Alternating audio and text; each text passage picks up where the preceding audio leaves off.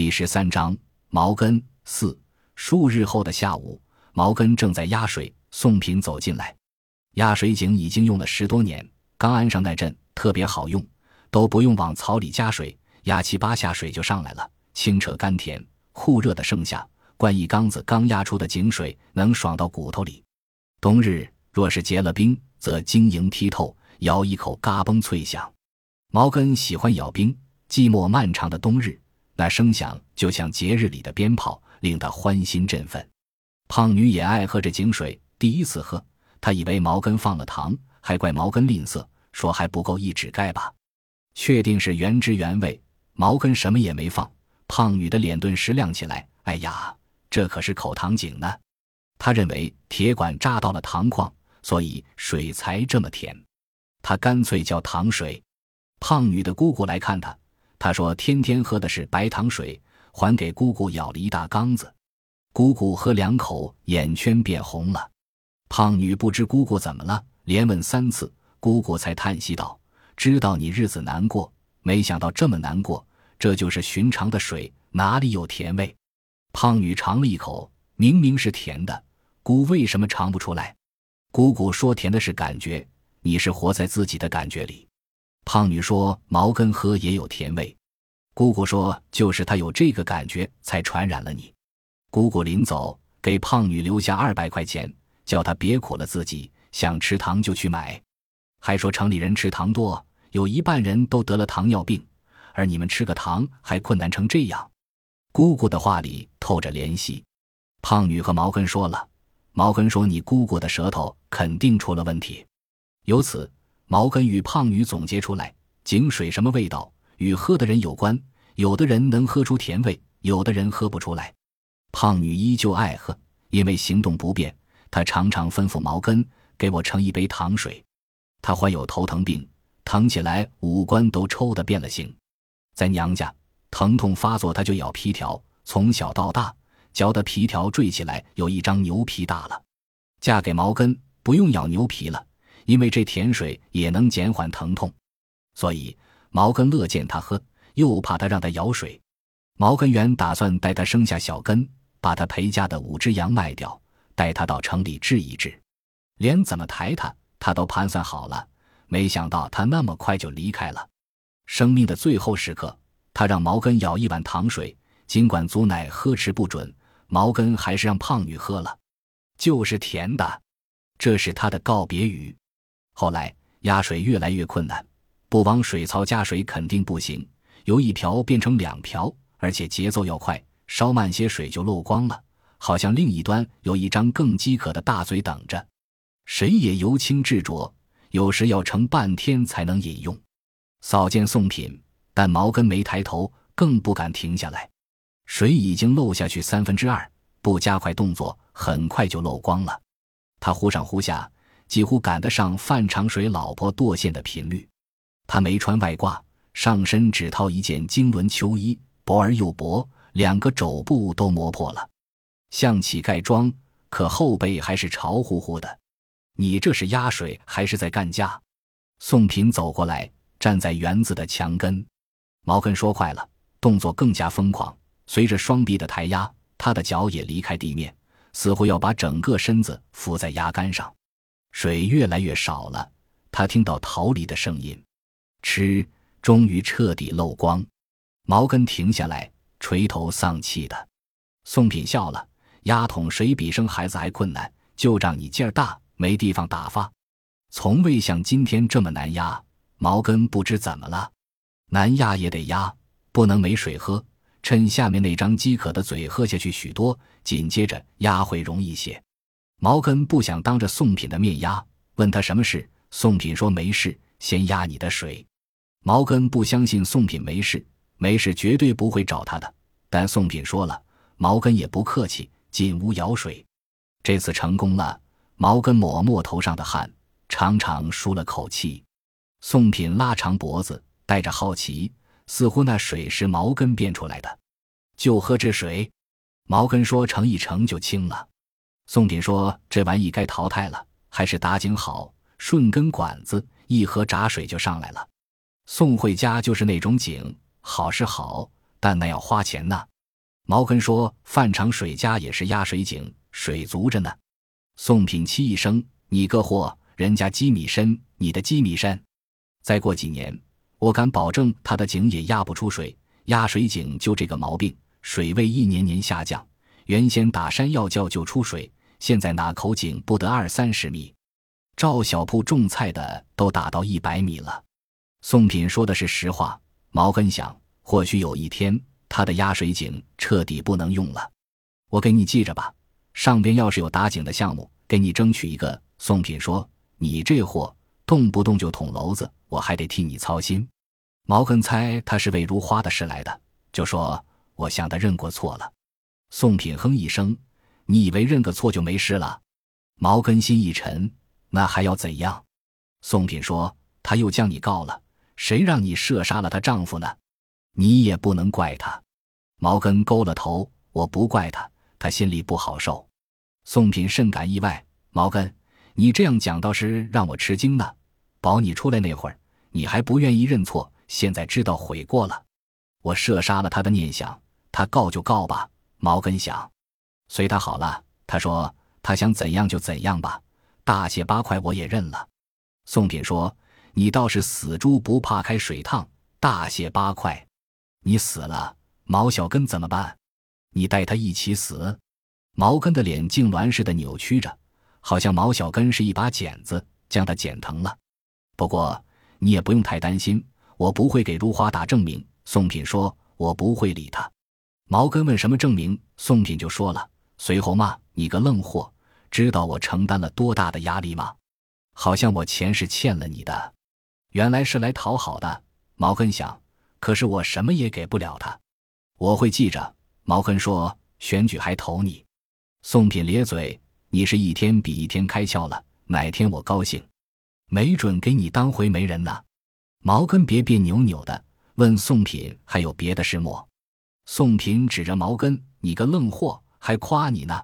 站了老半天，就让我干站着呀，连个让字也没有。”毛根以为宋品是说笑，没想宋品还真跟他进了屋。不知宋品中了什么邪。想必还有别的事。毛根用袖子擦擦凳子，让宋品坐。宋品说：“阴的和地窖一样，你连火也懒得生了。”毛根说：“生了，只是炕怎么烧也不热。”宋品掏出烟，抛给毛根一支。啥人啥福？宋品抽了两口，说：“你这火力倒让人羡慕呢。”扫视一圈，毛小根呢？毛根说：“在宋慧家。”他说的平淡而自然。宋品问。还帮你照看，毛根点头。宋品的目光笼住毛根，你这愣货，怎么就把宋慧哄住了？毛根皱眉，我没哄他。宋品哈一声，连你都能哄住他？毛根提高声音，我没哄他，他心肠热。宋品目光倾斜，好像毛根不值得他正眼看。我随便说说，你还不高兴了？你个愣货，我来给你报喜，你倒给我脸色。我真想拍拍屁股走人，哎，谁让我前世欠了你呢？毛根疑惑，喜，喜还能砸到他头上？宋品却不说了，有意吊毛根胃口的样子。那过程太过漫长，大概连他自己也忘掉了。他陷入深思，眉头紧蹙，直到烟火烧到手指，他才醒悟，抛掉烟头，大声宣布：乔石头回来了。两天前。毛根去小卖部，这个消息早就捡进耳朵。可是乔石头回来和他有什么关系？宋品对毛根无动于衷的表现不满。你的脸跟炕板差不离了，就不想知道乔总回来干什么？毛根无所谓地看祖奶呗。宋品说：“那当然不看祖奶，看谁？可他不只是看祖奶，他还要开发脑包山。”毛根仍不明白那和自己有什么关系，因为激动，宋品的脸浮涌着酒后才有的红色，而脖子也充了气似的粗壮起来。听清了吗？他要把脑包山买下来，你是不是感到吃惊？毛根确实吃惊，但也是因为宋品吃惊。宋品突然变了个人。宋品说：“甭说你了，我都让他惊着了。脑包山除了那个没有影子的传说，就是个秃顶。”可是乔总却要买下来，他是我见过的最有脑子的家伙，不会不知道买这座光秃秃的山毫无用处。我提醒他，他笑了笑，说这是他的事。是的，他清楚，但还是执意买。后来我悟出来了，他这是要回报宋庄的养育之恩。说明白了，就是给大伙送钱。买脑包山不过是个名目，你说这算不算邪？宋品目光灼灼，不再嫌屋子阴的地窖一样，扯开领口的扣子。毛根问我有份儿？宋品说：“当然有份儿。你是这个村的人吗？”毛根想起胖女，问是不是也有份？那是他的私心。听说乔石头钱多的用不了，擦屁股都是用百元大钞，不会在乎多一个胖女。宋平眼睛里的火焰弱下去，你个愣货，心眼儿倒不少。但我不能答应你，乔总也不会。胖女毕竟，若算起来，还有你爹、你娘、你爷、你奶，都这么算，哪算得过来？毛根说：“我就是问问。”宋平说：“你可以问，只要我能答复。你说的这个困难太大，当然我可以请示乔总，毕竟你的情况特殊，毛小根有病。”毛根打断宋品：“小根没病。”宋品僵了僵，不由笑了：“你这货，病就是病，有什么丢人的？”毛根说：“他就是没病。”宋品说：“好吧，别再说小根了。再说你个愣货要和我干架了。总之就是这样，乔总要给我们发钱了。”宋品手伸向怀里，毛根以为这就要发，但宋品掏出来的却是几页纸，还有一个印盒。宋品猜破毛根的心思，点着毛根：“你个货，哪有这么快？乔总是见过世面的人，一切都要按法律程序走。你要听吗？要不要给你念？”宋品那一通话已经胀得毛根脑袋疼，他只盼尽快结束，宋品赶快离开。他冲宋品摆摆手，宋品说：“那就在这里签字吧。”毛根描描光洁的纸：“就我一个人签。”宋品说。当然不是，每户都要签。我先来给你报喜，你要投一个签。毛根没再犹豫，半天才把名字画好，又照宋品的吩咐摁了手印。宋品发愁的这一户户跑下来，我这腿怕要累断了，还真想和你调换一下呢。宋品小心翼翼地将纸折好，塞进兜里，却没有马上离开。涉及几户人家的地，宋品不紧不慢地说。又丢给毛根一支烟，其中有你的。当然，这么说不大准确，那是村里的地，现在你种着。毛根听出意思了，问：“不能种了？”那可不行。宋平好脾气的笑笑：“我还没说完，你急什么？那块地你是不能种了。乔总买的是整座山，可不是半拉。滩里还有集体用地，在那儿分一块给你。滩地比坡地好，占便宜的是你。”毛根没有吱声。宋品说的是实话。宋品说：“这还不算，但凡换地的，乔总要另外补偿。”我说：“不用了。”但乔总坚持补，生怕你们占的便宜不够多。宋品变魔术似的，又掏出几页纸，让毛根签。毛根毫不犹豫。宋品说的够明白了，可不想再啰嗦了。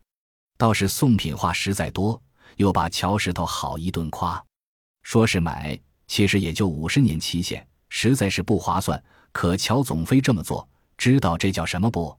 积德行善。乔总生在宋庄，是咱们的福气。宋品似乎上了瘾，直到毛根说先去尿一泡，宋品这才站起，说他也憋尿了。两个人分别站在院子的角落，宋品边撒边说：“我和乔总一起上过厕所，乔总撒尿也那么有气势。”毛根不服气。想自己一泡尿能冲毁三个蚂蚁窝，乔石头又能冲毁几个？但他不敢说。对于他，乔石头是活在天上的，他够不着。他只盼着兴奋过度的宋品赶快离开，他还要翻园子呢。宋品的激情随尿一道流走，也可能是吸血的日头让他意识到时间的宝贵和紧迫，匆匆离去。但宋品那些话却没有立刻离去。仍萦绕在耳边，自然这不是坏事，但也没给毛根带来喜从天降的激动，远不如半个月前宋慧的一个眼神、一个微笑，不如他伏在他肩头带给他的震颤。而且说不上为什么，或许是因为仍挂在耳边的声音，毛根有一点点不踏实，就像有什么事将要发生，却又不知道那是什么，猜测的可能都没有。等摆脱掉那莫名其妙的声音，黄昏已经临近，毛根终于释然，没什么好紧张的，也没什么好高兴的，除了宋慧，还有什么能牵拽他的神经呢？本集播放完毕，感谢您的收听，喜欢请订阅加关注，主页有更多精彩内容。